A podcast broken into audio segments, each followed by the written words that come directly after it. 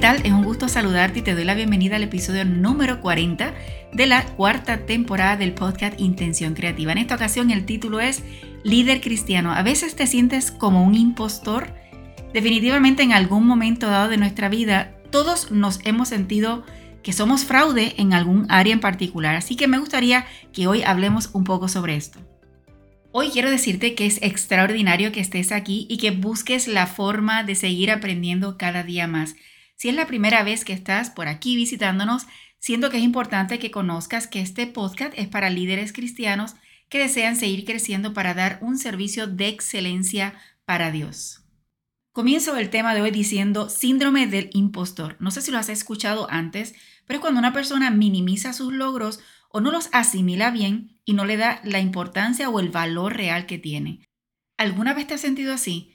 que piensas que no sabes de lo que estás hablando, que no haces bien lo que estás haciendo, que te sientes como un fraude y que muy pronto, pronto la gente lo va a descubrir. Pero lo peor es que los éxitos que recibes los sientes como que no te los mereces.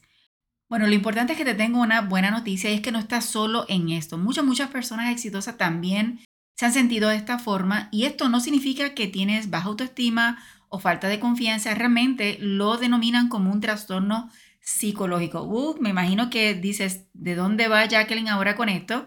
Y lo menos que quiere es que hable sobre esto, pero en realidad el problema no es que te hayas sentido así en algún momento dado, sino que te quedes allí. Por otro lado, hasta es bueno tener un poco de esto para que nos mantengamos humildes y los logros no se nos vayan a la cabeza. Uno de los aspectos que deseo resaltar es que este síndrome de sentirse como si fuera uno, un fraude en particular también nos puede llevar a no hacer lo que fuimos llamados porque pasa por nuestra mente que si no está perfecto, mejor no lo realizo. Así como dije, tú no estás solo porque yo también en muchas, muchas ocasiones así me siento y para mí es importante que te vayas preparando para lo que Dios te va a pedir a trabajar en su obra para el nuevo año. Tal vez sea un área nueva para ti, un área que nunca pensaste que ibas a realizar lo más seguro que te sentirás un poco perdido y te garantizo que puedes que enfrentes el síndrome del impostor cada vez que intentes iniciar algo en tu trabajo. Hace poco escuché una frase muy interesante que decía más o menos así, para que sucedan grandes cosas tienes que estar fuera de tu zona de confort.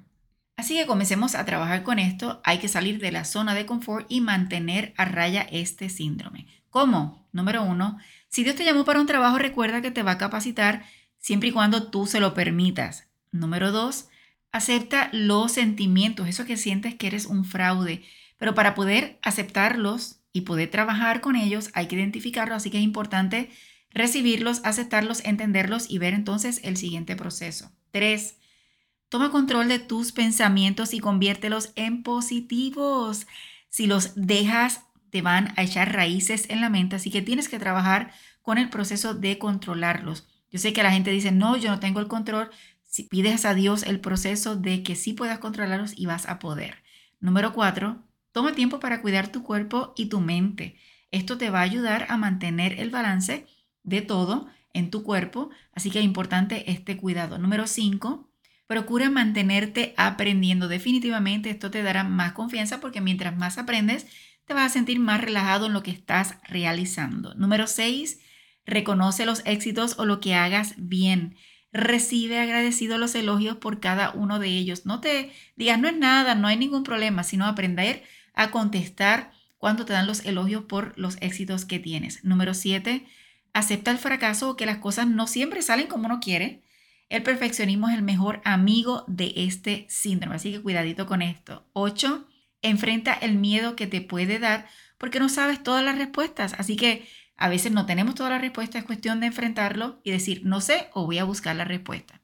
Número 9, ten cuidado con quién te comparas. Si te comparas con alguien muy alto, definitivamente el síndrome va a aparecer y te vas a sentir mal. Si te comparas con algo muy bajo, claro, tú te vas a sentir muy alto, pero no necesariamente te motivará a crecer. Así que mira bien con quién te comparas y esfuérzate para tener una mejor visión de ti. Número 10, pedir ayuda nunca es una desventaja. Más bien pídela siempre que la necesite. Así que mi querido amigo, es importante que entiendas que todos hemos pasado por ahí, pero hay solución. Tengamos la confianza en Dios y lancémonos a realizar su obra. Espero que nos reunamos en el próximo episodio. Si estás en Apple Podcast o en cualquier otra aplicación, te agradezco por la reseña y tus cinco estrellas y te animo a tomar un screenshot de este episodio y lo compartas en tus redes sociales y en los chats. Recuerda presionar el botón de suscribirte para que te llegue la notificación para las próximas publicaciones. Y por último, la mejor forma de crecer es compartiendo con otros la bendición que estás recibiendo. Si necesitas conocer mis servicios o seguirme en las redes sociales, solo escribe arroba profesor con doble S de sirviendo y te aseguro que me encontrarás.